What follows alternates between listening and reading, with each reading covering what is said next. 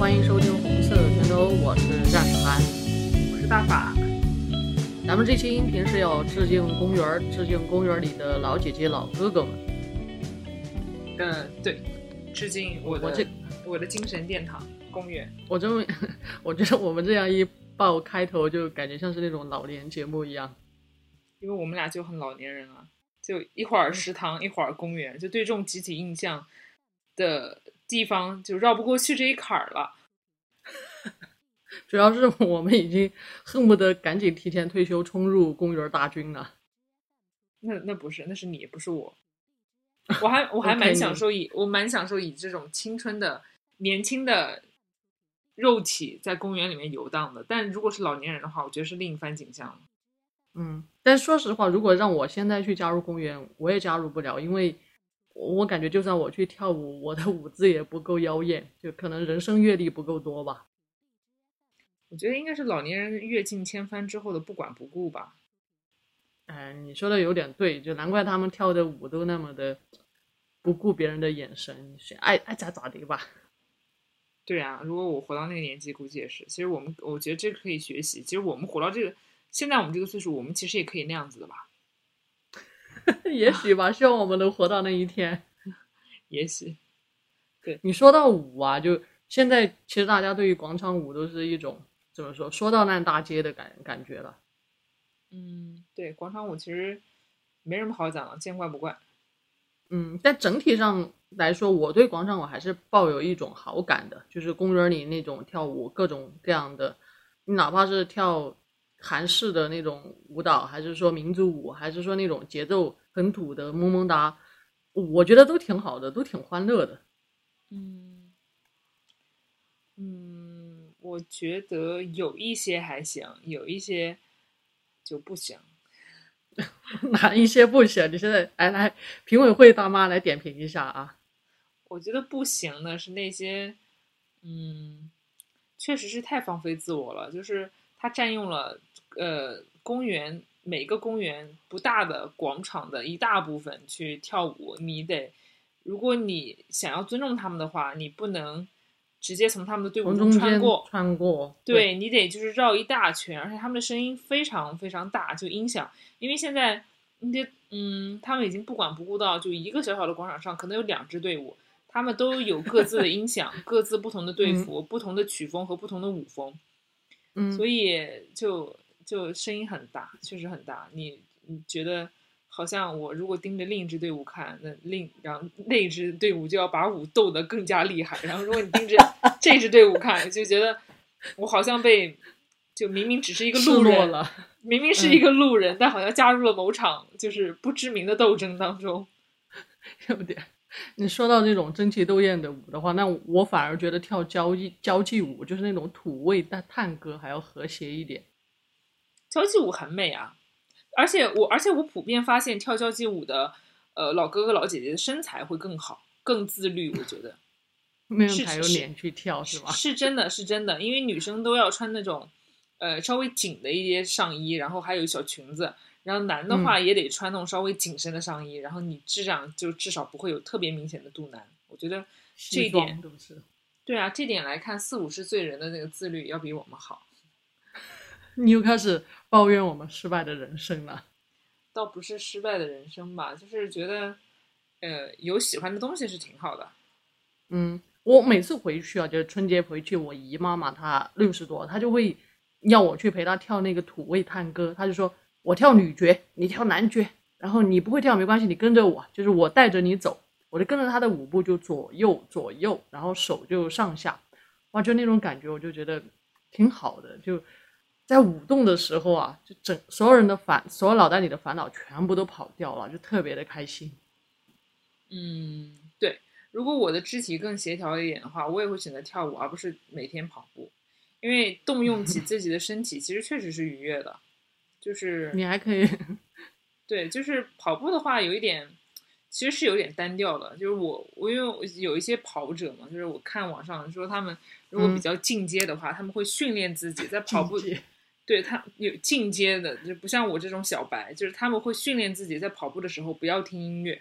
就是去感受身体。嗯、我觉得有点对我来讲很难，因为我我希望在跑步就可能就每天五公里的话，可能在四公里到五公里最后一公里的时候，我是特别累的，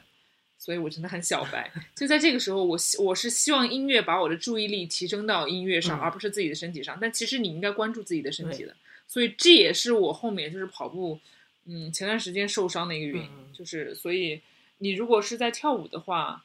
嗯，全身心投入我能。想象出，对对对，我能想象出那种愉悦的，我觉得我觉得是大于跑步的。如果我能去跳舞，我也去跳舞。你不能跳舞没关系，你可以去拍手，就是现在有那种拍手操，就拍拍膝盖、拍拍脑袋那种啊。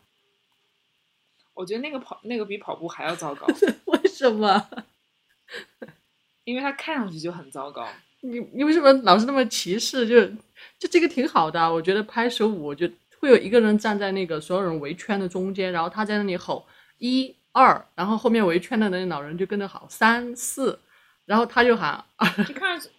就看上去很蠢啊！可是就活动一下呗。就你，你你你不能责怪一个二十多岁的人，就是对于生活还有还还需要一点体面、嗯这个要求有过多苛责。我真的觉得就不行，嗯真的就不行，我不可以。这个活动应该是属于我们的奶奶或者外婆那种的吧？就是有有嗯，就是你会网上看一些段子，就是有些人有些老年人他们会以特别奇特的方式进行公园里面的呃一些运动，就看上去特别就是有一种高手在民间的感觉。就有些人可以在可以在树上做引我体向上，这是干嘛呢？这是杂技表演啊！对，就有一次我跑步，然后然后我看一大爷就就就看着一棵树，然后我想他可能要对这个树做什么，但我想知道他要对这个树做什么，我就一直一边跑一边盯着他 看，然后我也跑得慢一点嘛，嗯就是就就他就一般来说，对于一个比较高的树枝，你可能就是身体要就是要有一个动的势能，准备一下上去。我觉得他就踮了一下脚尖，他就跳跳上去了就，飞上去了。觉得这，对，他就飞上去了，然后就开始在那边做引体向上。那个那个那个树干其实挺细的，我没想到能支撑他做了好几个引体向上。我当时觉得，如果那是一段连续蒙太奇的话，中间一定被剪了，就他树树跳的那个过程一定被剪了。我觉得当时好神奇啊！你别说现在这种老哥哥啊，就随手在那个公园里面或者健身区玩那个单杠，我操，吊上去就算了吧，吊上去还在那儿转圈，然后旁边的人还数二十几圈、三十几圈，我觉得我的天啊，他们都可以去参加那种奥运会了。对是，他们可以参加老年人奥运会。太可怕了，就完全可以超英赶美，就是这一点上面。我觉得，就公园里面的老人项目，其实就就你也可以以此窥见一下老年人现在的这个生活状态，还蛮好玩的。嗯，特别丰富呗。就就算你如果不想去跳舞，你也不想去做这种奇葩动作，但其实你还可以去玩音乐啊。就我现在就发现，每个公园都会有一个老哥哥，他在那儿抱着萨克斯吹，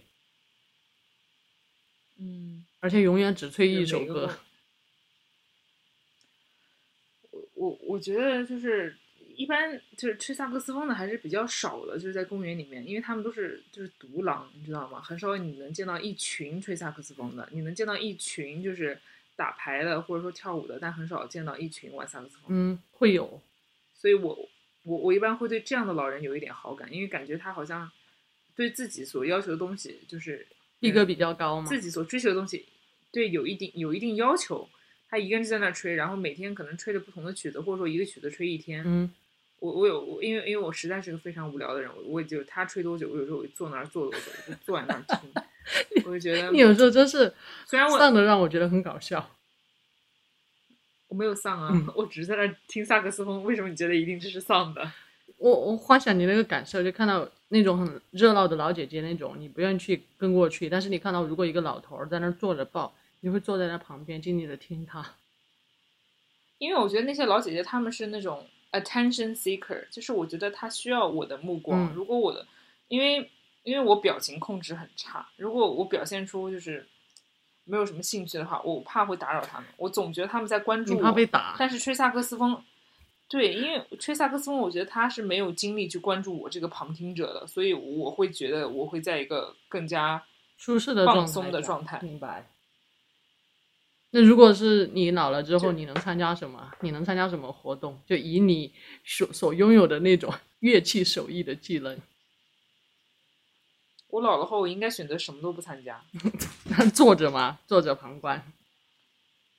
继续在公园里睡觉啊。这是你一直以来的公园项目吗？对啊，我就之所以就是，就有一次玩游戏，然后我朋友问我说：“你为什么你为什么叫东水关女流？”我跟他讲说，东水关是我们家楼下一公园，嗯然后女流就是女流浪汉。我说我是我们这个公园里面唯一的女流浪汉，这点我还挺骄傲的。其实，天天待在那儿，嗯，就是，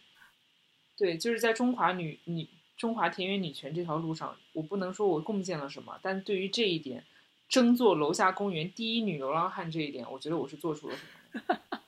你可以举行那种什么公园睡觉大赛，然后在大家里面公园里面比看谁睡得更久。因为公园里面睡觉真的很舒服，就是夏天在家睡觉，我觉得就有点闷。你去公园里面睡觉，就是到那个，我真的，我觉得我现在有一生物钟，就吃完饭后玩一会儿习惯性的去公园睡。觉，对，你的那个脚就会把你带向公园的某一个长凳，然后呢，打扫一下上面的落叶，整理好自己的衣服，把外衣脱下来，然后蜷缩在那儿盖起来睡觉。你会把脸遮住吗？嗯，就是之前太阳还不大的时候，没有防晒需求的话，我不遮脸，嗯就是无所谓啊，没有人认识我。嗯但后来就是太阳有点大了，我也不去那儿睡了，因为有点热，真的有点热。你知道现在就是纽约啊，中央公园还有洛杉矶的很多公园，就有很多流浪汉，就他们会推那个公园里面的那个购物车，然后把自己今天一天的东西都装在里面，推着去公园里面寄宿，然后在公园厕所里面洗漱，嗯第二天又推着这个车去上班。对，我觉得他们特别牛逼，我觉得他们是一群活明白了的人。我觉得哪一天我要成为他们那样子的话就好了。你已经活明白了，我感觉你已经可以白天在那儿睡了，以以后说不定可以晚上都可以。晚上我有在，我有在那儿待到很晚，就在那儿玩游戏什么的，然后遇到过就是老年变态，我觉得还挺挺不想因为现在公园感觉还是老老哥哥老姐姐称霸的时代，就如果有一天，我一直在想，我一直在想，我说我们应该抢回我们的广场，抢回我们的公园，因为我看到的，就我非常局限的看到国外的很多公园广场，都是年轻人在制霸，就他们都会玩滑板啊，玩小轮车啊，或者打球啊，或者跑步怎么样？我觉得是年轻人制霸，就是这种公共场所。但现在在中国，我觉得完全是老年人制霸，就我们没有发言权，我不能告诉他说你不要在这儿跳，不要在这里唱。嗯，我是觉得，因为可能中国的青年人有太多别的事情了吧。就像之前在我就在国外待的时候，我发现，就只要天气好，你在公园里面绝对会能见到非常非常多的青年人，他们可能就躺在草地嗯上什么也不干，或者就在公园里面谈情说爱，挺多的。但你要看中国的青年人周末他们干嘛？他们补觉啊，九九六不是吗？就要么就在家玩游戏、嗯玩手机啊，谁去嗯公园啊？可能还是风格不一样吧。所以，对对，所以我觉得就是公园给我们这群要么就是无业游民，要么就是就是老年人提供了一个天然的场所。但对比起来，我还是感觉就中国公园虽然说没有他们那样，就是说完全水年轻化，但我们的公园，我觉得会觉得规划特别多，就建设的特别多。你像北京吧，这样一个寸土寸金的地方，我感觉每个地铁站旁边都会有个公园，就哪怕只是个小土包，哪怕只是沿河的一块长廊，它都会把它修成一个公园。嗯，倒也不是觉得说他们，嗯、我觉得这种自主化形成的公园确实是挺多的，有时候可能都不叫公园，就是其实像我说的，我们家楼下东水湾公园，我具体你要我说他们家它的这个界限在哪，我都不知道，因为它它是沿着城墙和秦淮河建立的嘛，然后它沿着城墙走着走着就开始是居民区了，它没有一个就是一个明确的界限，所以。我也不知道，反正中国这样的公园是挺多的，我我也确实喜欢在往公园跑。其实就呃，如果把历史往回溯几百年的话，其实公园这个概念是不存在的。它一开啊始是以私家园林为上层社会准备的，平民不能进，对对，就更别说我们想要制霸了。这它嗯，对它其实像就是中国的公园，它是从古代的皇家园林到十九世纪殖民统治时期给外国人服务的公家花园，嗯。再到后面，呃五六十年代，因为我们开始就是已经不是什么农村包围城市了，就是 直接想要城市，已经想要城市化，而通过之前对发达国家，就英法美日这些国家，他们城市化进程中，我们看到的一些由于城市化速度过快，导致人居环境的恶化这些问题，我们国家才开始去有意识的建设公园的。嗯，所以公园公园它其实是公家园林的简称。哦，我还以为是我们公民的公园这样，这搞半天是公家的公园，哇，我是好失望哦。对，但但这样也还好啊，但这样还好，就不管名称怎么样，反正我住在高楼大厦里，我住在很局限的城市空间里，我知道下楼我还能找到一个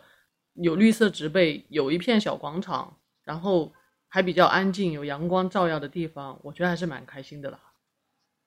嗯，你这种描述给我感觉，公园其实特别像。我觉得人跟动物真的很像，就有一种 人不就吃动物吗？你干嘛把自己画画出另外一个？对啊，你你你需要你你你需要像照顾一个一一个种族一样，知道他的生活习性，然后知道他是需要接近自然的。于是你在整个的城市规划中给他分布了啊，商业区让他去创造社会价值，嗯然后居民区让他休息，嗯，然后公园区让他去 放松自己。我现在这么讲还蛮好笑的。因为人嘛，就从道家思想来说，就是天人合一，就我们是要追求自然的。我们天天在朝廷里面去追求高官俸禄，我们天天去经商下西洋，我们同样需要亲近自然，所以我们会留有大片的山，所以我们会留有很多的嗯草地公园，我们需要去亲近它，呼吸那样的东西。我我不知道你是什么感受，反正我在屋里面待久了，我必须出去走，而且我必须去有绿色植被的地方。这可能我就是个动物吧。嗯，我的意思是说，这种有意识的规划，就是那种从全局上帝视角来看，我建造公园是因为我需要以达到一个对以达到一个目的的这种感觉，嗯让我觉得公园在我心中减少了一点神性。因为一开始我觉得公园在哪儿，是因为它随自然就在哪儿。对，但你现在让我去做这些理性思考，我才知道哦，因为人们觉得嗯，嘿，大法，你现在需要休息一下，所以你应该去离你们家就直线距离最近的那片有着树木的地方去放松一下，让我突然觉得减少了一些神经。这这个我觉得不能单一来看，你不能单一来看说啊，它就是城市规划说出了有什么需要什么，需要商业区，需要什么学学学校区，需要什么区。我觉得这是长久以来历史发展，它潜移默化的形成了一个规范，或者不是说规范，就潜移默化的形成了一个局面。如果说换做一是一些不会像我们这样思考的人，他就会觉得是社会发展自然而然就这样啊。但是作为当局者来说，他要去做城市规划，他肯定就要按理论性的东西来做吧。嗯嗯，哎，我俩说这个说的有点严肃啊，就公园其实是很欢乐的地方，我们不要进行那么久的学术交流。行，那就插播一段，呃，轻松愉悦的，然后我觉得也是代表了南京公园表演艺术表演者最高水平的一首歌。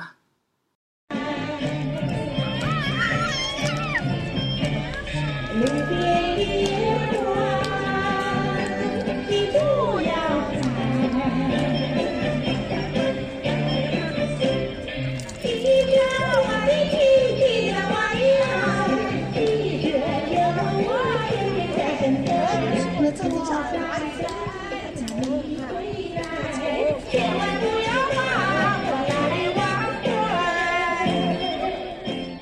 聊了那么多，就是公园的项目，其实这些都是所有的整体公园带给我们的共同感受吧。对，集集合了好多好多公园，其实。嗯，我我觉得每个公园它都像是一个小江湖，就每个公园大体看是一样，但是你具体聚焦去看，我我又会觉得每个公园带给我的感受都不一样。那你有什么有特殊感受的公园要和大家分享吗？嗯，就以就以我就长期之前大学一直住的旁边那个公园为例吧，叫小月河公园，然后也被称为 学校的保研之路。就保研之路的概念意思就是说，如果曾经有个学生在这里路过，遭过了性骚扰或者什么不好的恶性事件，那么学校为了让他不传播出去这种不好的事情，就会给他保研。所以像我这种差生，我就会经常去走走那种 保研之路。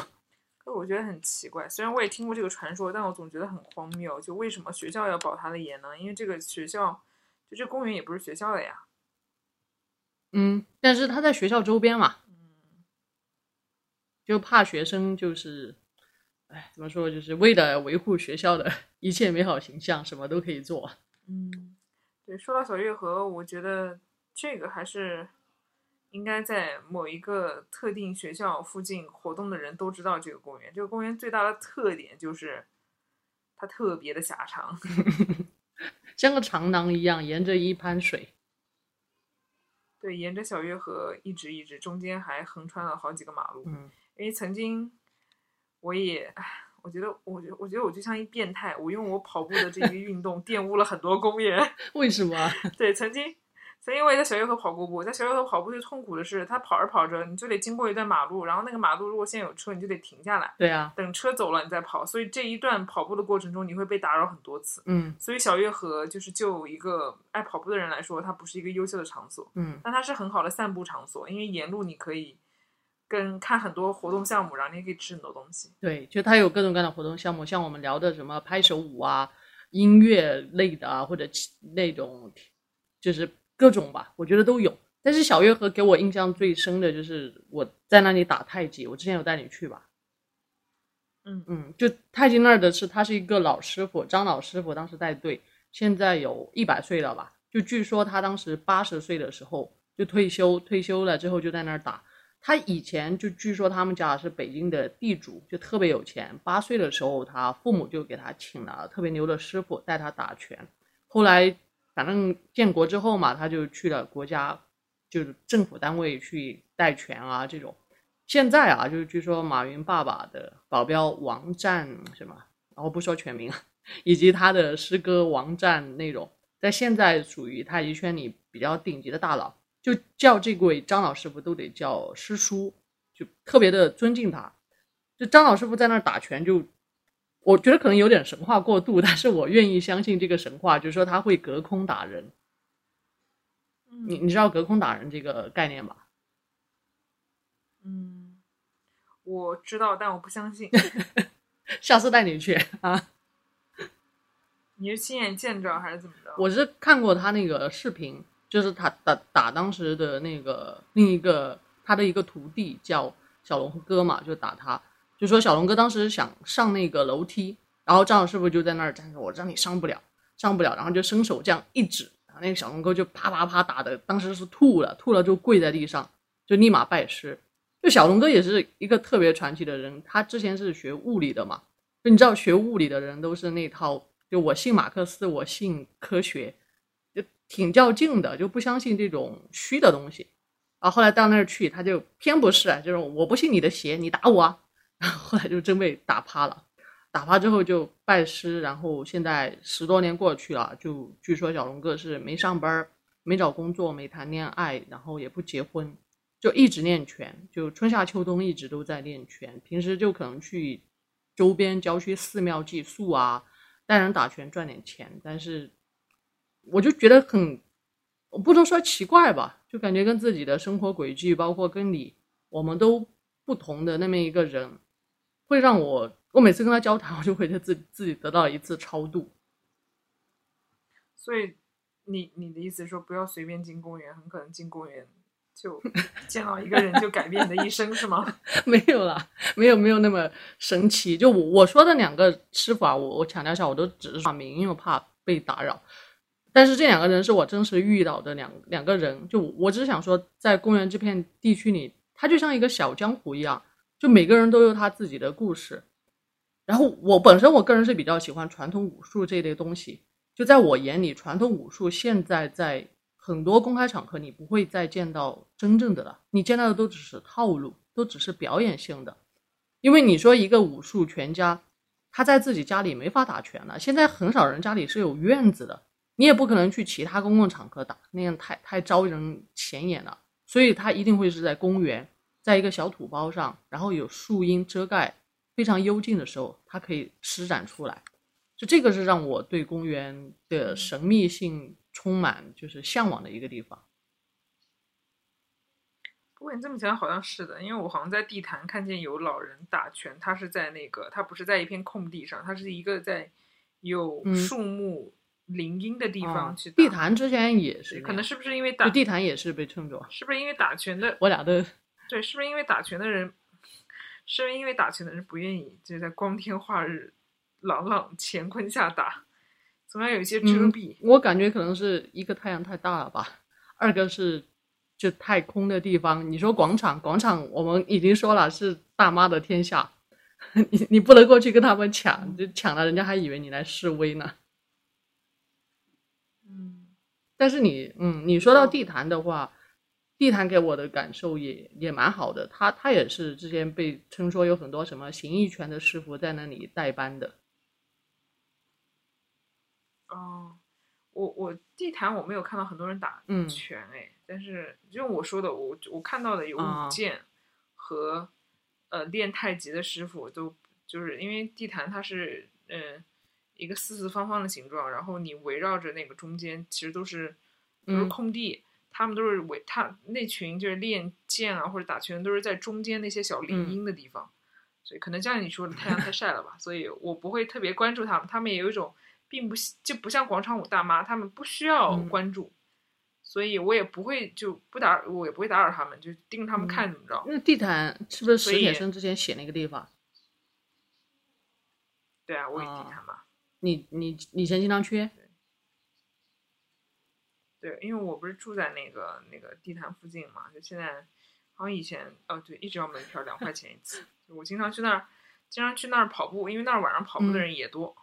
我我之前住在安贞那边有两个选择，要么是沿呃北土城跑到小月嗯。河，就是那那个沿着那个那个那个嗯。河一直跑，要么就是去地坛跑，但去地坛外跑要花钱，并且九嗯。点半之后就是地坛要关了，你跑不了。地坛以前是祭祀的是吧？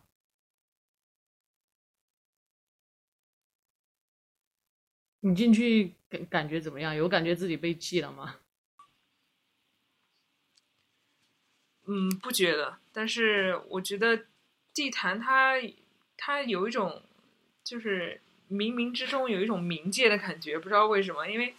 因为它可能就是一个是嗯我经常去的时候都是晚上了，然后是夏日的晚上，它有一点月光，然后嗯我有时候就是就是跟别人聊天啊，坐在那个板凳上，你就看到隐隐闯闯所有人从你身边经过，但大家不怎么说话，然后一时间分不清是是鬼。森的啊。嗯，但地坛感觉就是还是挺、挺嗯挺嗯安静的。我与地坛相对的啊天坛啊，就是地有地坛嘛，就有天坛嘛。这这两个地方以前应该都是祭祀的地方吧？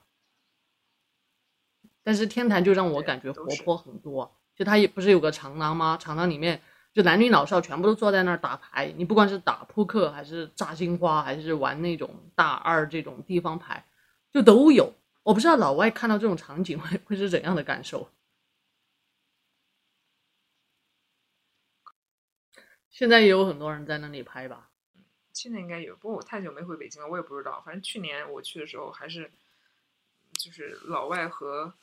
这个大爷大妈就是相处都挺快乐的。老外是称奇，就让看到中国特色，但嗯，老哥哥老姐姐们都是打牌打得很欢的。我我很难想象一个公园一个长廊里面，我操，挂满那么多的人在那儿挂着打牌，我太可怕了，就像看到那个印度的那个火车上面挂了很多人一样。嗯，我觉得嗯，那还蛮蛮体现中国一个一个一个文化的，就是这个棋牌文化。棋牌对啊，就在老了之后都是爱上这一个对。啊，你说你在拥挤的北京，你要是不住够一段日子，你能知道天坛有那么多人是打牌的吗？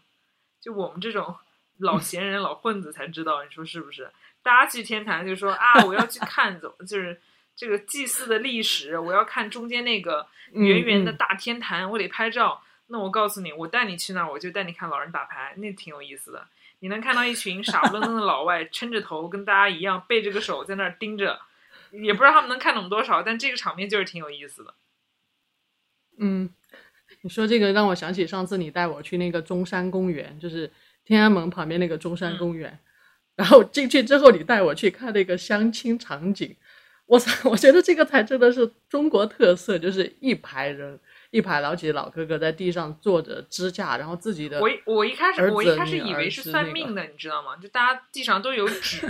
我想着是因为也没嗯听说北京有那么有什么相亲角，像上海的那个什么什么公园来着。对，嗯然后嗯结果发现我我心我心中的这个这很爱的中山公园，怎么变成了也变成了北京的相亲角？我觉得蛮好的，我看到好多人学历好高，真的我都想把自己那个出去了。他们都就是就是还是觉得，嗯，其实嗯，怎么说呢？就是在在北京，可能也确实不是我自己的家乡。我对于公园还是有那么一层，因为所有的北京基本上大的都跟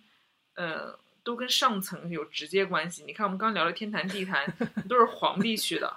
就包括后面嗯我要聊的这个颐和园、圆明园，颐和园对吧？嗯这这肯定大家都知道。你你你有你有嗯哪个公园能不跟皇帝扯上关系，让我平平静静的进去玩吗？我是我只能说很少。嗯，。对，那那你现在这么说，我也挺开心的。就皇帝去的公园，那我也能去的。我我觉得，哎呀，新中国真好啊！他也没留你留给你啥了呀？你看你进去后，就是要么就是相亲，然后要么就是那个什么的。反正我在家里面的公园，我就是像现在其实公园还是有这种大公园和小公园之分，就像天坛、地坛这嗯种，呃，由一定的组织去，就有国家组织它去管理规划，要收门票的这种公园，我我觉得在感情上我是跟他有隔膜的。我我心目中真正就是特别亲近的，就是我自己的小公园，就还是家楼下那种。啊，家附近的那种，对对对嗯。但是大的这种，你说像颐和园这种，我我其实把它当成旅游景点过去。你本身北宫门那边离我们住那块儿挺远的，嗯，坐个一个小时地铁过去。我一般过去就是逛逛假山，逛逛湖，或者坐坐船。对，但颐和园和圆明园，我之所以对他们有特殊的情感，是我不拿它当自己的。我 我觉得我我我觉得我也挺拧巴的，就是我我对于楼下的小公园，我想拿它当自家的小公园，但对于这种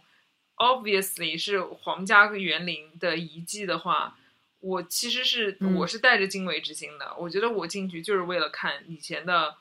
以前就皇帝啊，他们是怎么生活的？然后他们的园林设计是什么样子？然后他们在经历过这个曾经中国苦难历史被外族人去侵略之后，他们什么样子的？就这两这两个公园，我觉得其实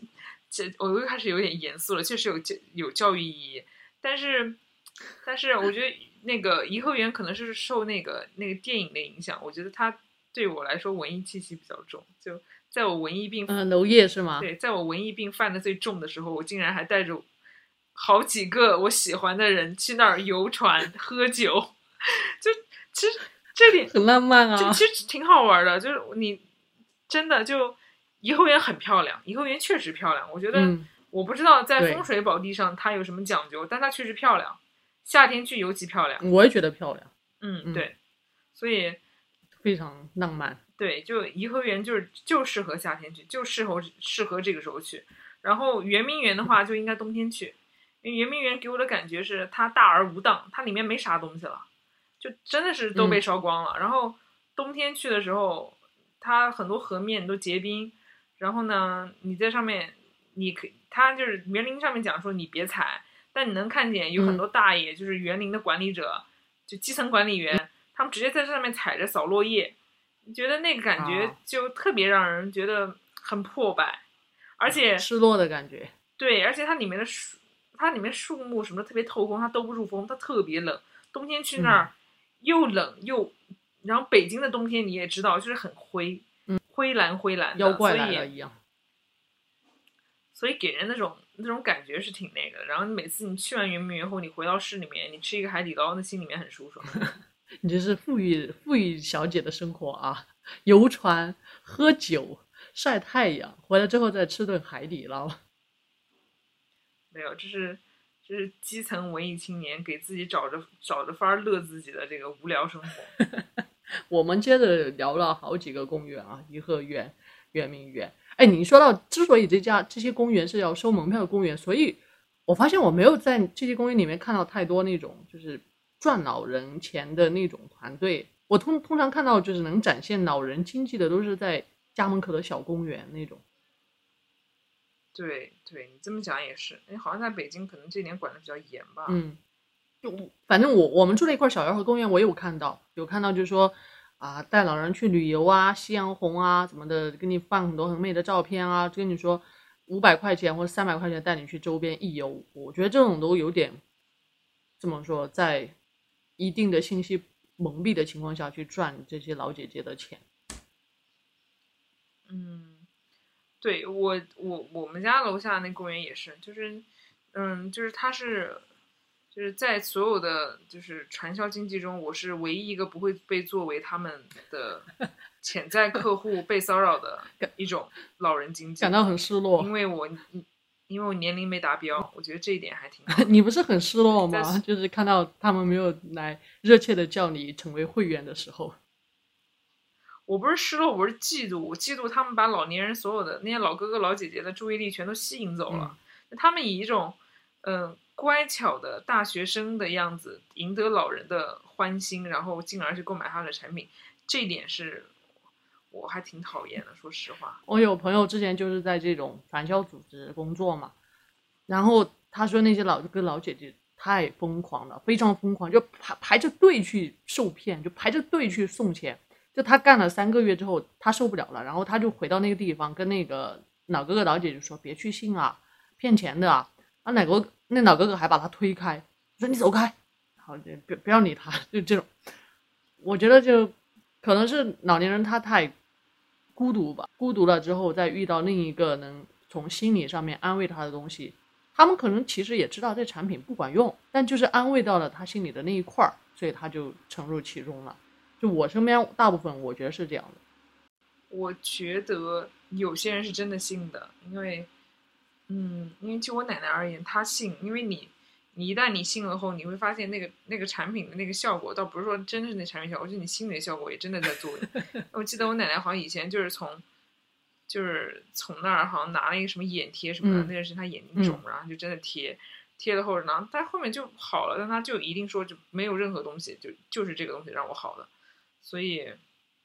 也也有它的功效。说起来，反正我我对这些所有传销类的东西，就包括告诫我自己和告诫我家里的老人，都是三句话。就总体来说一句话，但是三个点：不听、不信、不转账。而且最重要的最后一点就是你不转账，绝对不转账。可以去笑，可以去乐呵，但是你绝对不能 说到口袋里的事儿的时候就立马走人。嗯，看来你对于这个对付老人经济这些骗子啊，这些这些局，你还是有非常成熟的应对机制了。说那么多，等咱俩老了之后一样被骗，你看着吧。就立此音频为据。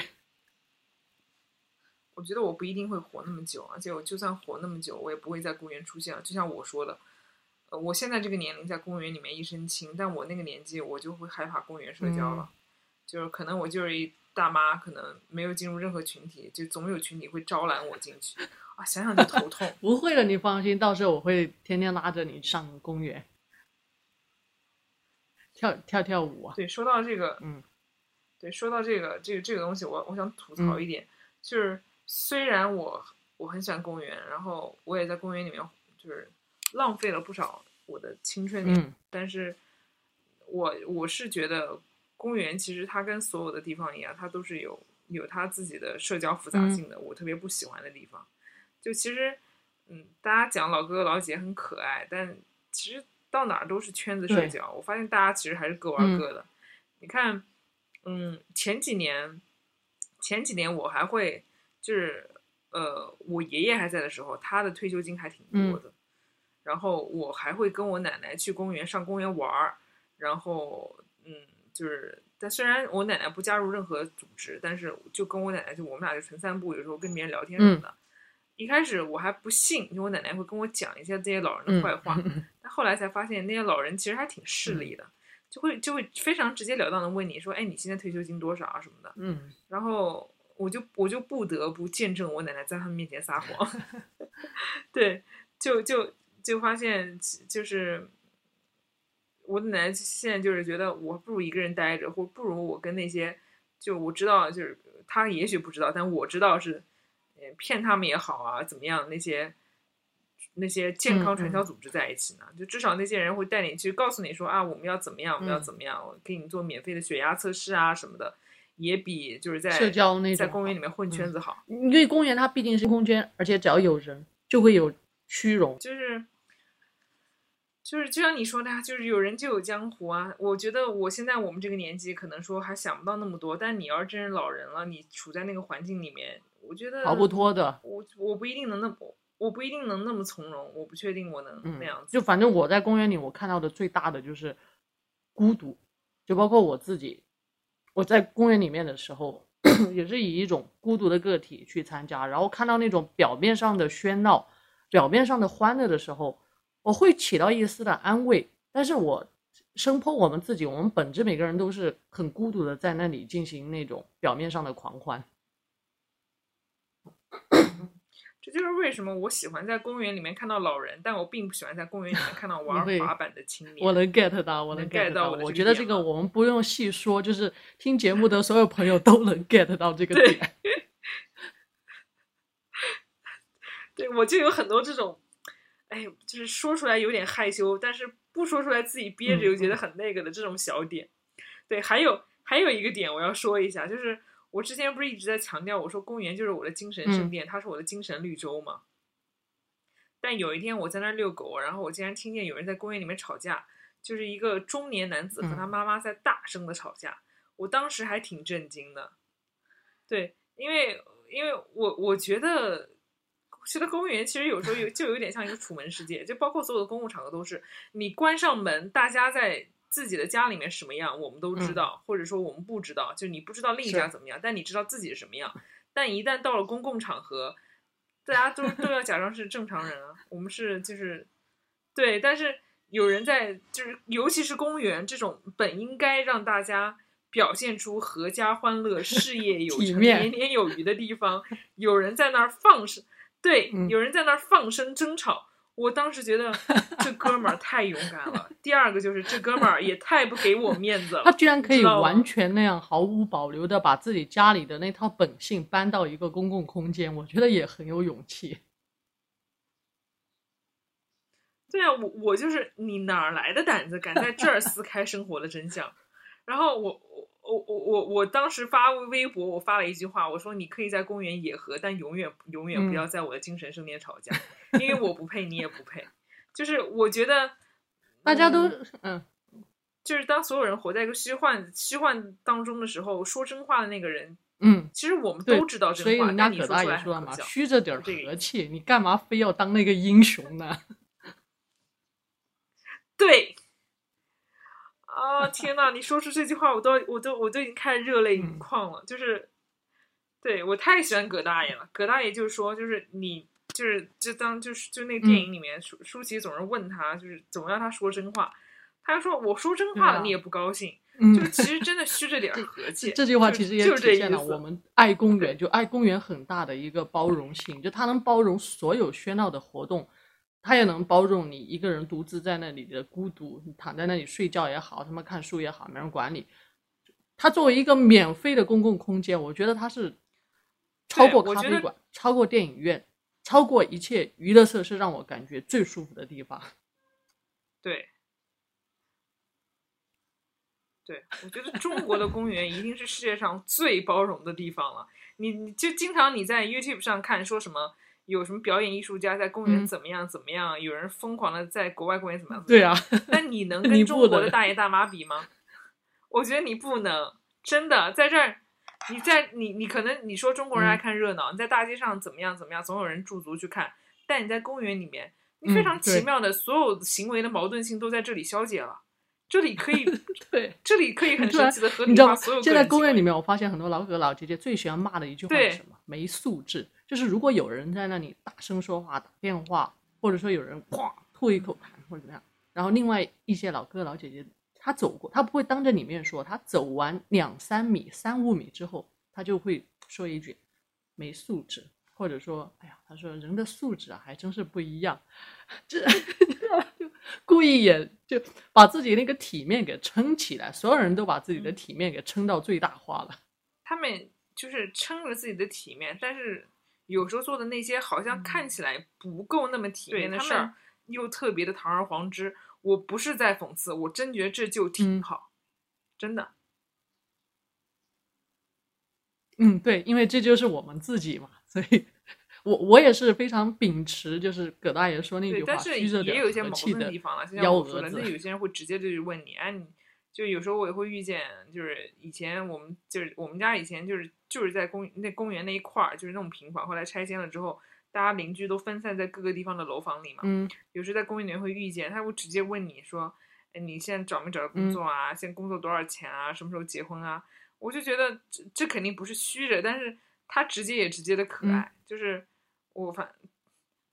对，我觉得就是老人啊和公 园都是有点都都是有有一种给我一种神奇的感觉。他他不像你现在，呃，在现在这个社会，就是你在嗯职场上遇到所谓的那些情商课啊，或者人际交往课教你的东西，他这边所有的打打破你的常规。都是野生的，毫就毫无嗯逻辑性，毫无套路，直接就来了。对对对，是的，嗯，我觉得你这么一说，我突然发现公园的很强的另一个功能就是它会让我去面对真真实实的人，而不是去照搬书本或者课程上面的那些沟通。嗯，对，我觉得我们能，嗯，能在特别平静的环境下看出他们的野生活力，能看见一些稍微真实的东西，这个也，嗯，也只能证明我们俩真的很闲了，我也说不出什么了。OK，真的这这这一期其实就是我们两个大闲人在这里细数了一下北京公园以及全国各地，我觉得不同公园他们都大体有类似的特色吧。反正我觉得哈，要是就是强行证明一下，对对我们在公园里花了那么多时间，其实是有学到一些东西的。是是是，就如果说你到北京旅游或者玩儿，就你玩过了什么博物馆，看够了什么艺术展，然后看完了各种各种，我觉得就去逛逛公园，你不用精挑细选，就离你家最近那个，离你住的地方最近的那个，或者说你觉得五六站地铁就能到，你能接受这样就是远程的去，我觉得去看看嗯也很有意思的。嗯，是的，是的。你要你还要总结一下吗？就是各个公园的特色。我不要总结了，我最后就是想做一文艺推荐，正好聊到公园嘛，也可以聊到嗯我特别喜欢那个电影《东宫西宫》。嗯，张元导演的对吧？对对对，你确定是不是啊？不要暴露我的文艺缺陷。就算不嗯是，我后面剪的时候帮你改一下。OK OK OK，张元导演的《东宫西宫》。我觉得，嗯如果以命题作文来讲，就是这部电影还是非常非常契合这个主题的。它是一个嗯公园系列，对对对，公园系列不多的、为数不多的这样的一个非常切中主题的一个电影。嗯嗯，就是它它它的主题其实还还很有意思的，而且它的时间段选择就是发生在一天的故事，嗯，不到一天，半天。什么主题啊？呃这个嗯是是一个嗯同性恋以男同性恋为主要群体的一个讲述的一个故事。它是从晚上，呃，男主角就是男同性恋那个那个人被嗯逮捕，到第二天嗯清晨被放走，哦中间他还穿插了故事中的嗯故事，有他自己讲述的故事。所以我觉得，嗯，还是梁山伯与祝英台的就可以去。看一下。为什么？为什么是梁山因？为据说，其实梁山伯祝英台他们最开始相恋是传说啊，最开始相恋他们其实是互默认对方是男生的，后来当发现对方不是男生的时候，就受不了了。嗯，就跟这个电影有什么关系，嗯我只是代指，就是说男同的，因为在我眼里，就是男同的爱情，中国版的爱男同爱情就是梁山伯与祝英台，我还是没听懂。你再就是意思。你你如果提到西方的爱情故事，你会想到罗密欧与朱丽叶，对不对？嗯嗯嗯。然后如果是中国中国的男同爱情故事，我就会想到梁山伯与祝英台，就他对我来说只是个代表。哦，嗯，就有些人觉得《梁山与祝英台》它其实不是一个异性恋故事，它其实是一个对对，它其实是一个男同的，类似一个很罗密欧那样的故事。Oh my god！你要讲到这个的话，我们可以就这个，我觉得可以聊一期，就是梁山与国祝英台其实是一个同性恋 OK，我们放到后面来讲。反正这期最后的结尾就是东宫西宫，但是我知道的是张元导演拍这部电影是基于，因为他也是他好像也是北京人吧？嗯，他是嗯，对，他它是基于东单公园。OK，这又是一个公园。东单公园的特色是什么？东单男孩，就大家可以去了解一下，可以去玩一下。我也挺喜欢这个公园的。就这个公园，它承载了南城、北城、东城、西城所有有特殊爱好啊，这样说很不尊重别人，就是 gay 他们的感情反应基地这样一个地方。然后发生了无数你说现在还是现在依旧是，你现在去驿站可以看到各个假山上屹立各种穿着非常鲜艳的老哥哥。对，真的吗？嗯，我不知道。但是你别带着那种观光的态度去看，你可以偶尔路过的时候去去感受一下。我要去找他们聊天，这可以啊，聊聊他们年轻的时候是如何捍卫自己的爱情和自己的性取向。那希望你不会被嫌弃。我我不会，我是那个 gay 之嗯嗯友，腐女就是吧？对，这不是不是，我不是腐女，就是我是直女中非常招 gay 喜哇，欢，那蛮好的。。反正好像这部电影就是基于东大公园有那么一个现实的根据地改编的吧。OK，那咱们这期就聊聊这一期公园哦。希望大家工作非常紧张、学习压力很大的时候，也可以去加边或者专门去个远方的公园散散心。OK，然后最后再放一首就是 Lori 的《Perfect 嗯 Day》，因为在 Lori 的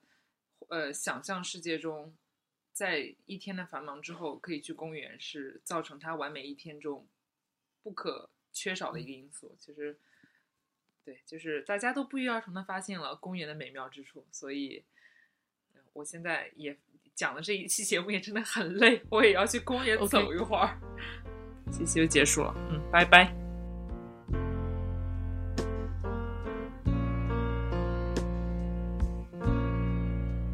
Just a perfect day. Drink sangria in the park. And then later, when it gets dark, we go home.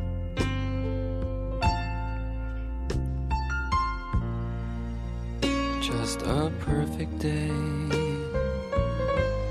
Feed animals in the zoo. Then later,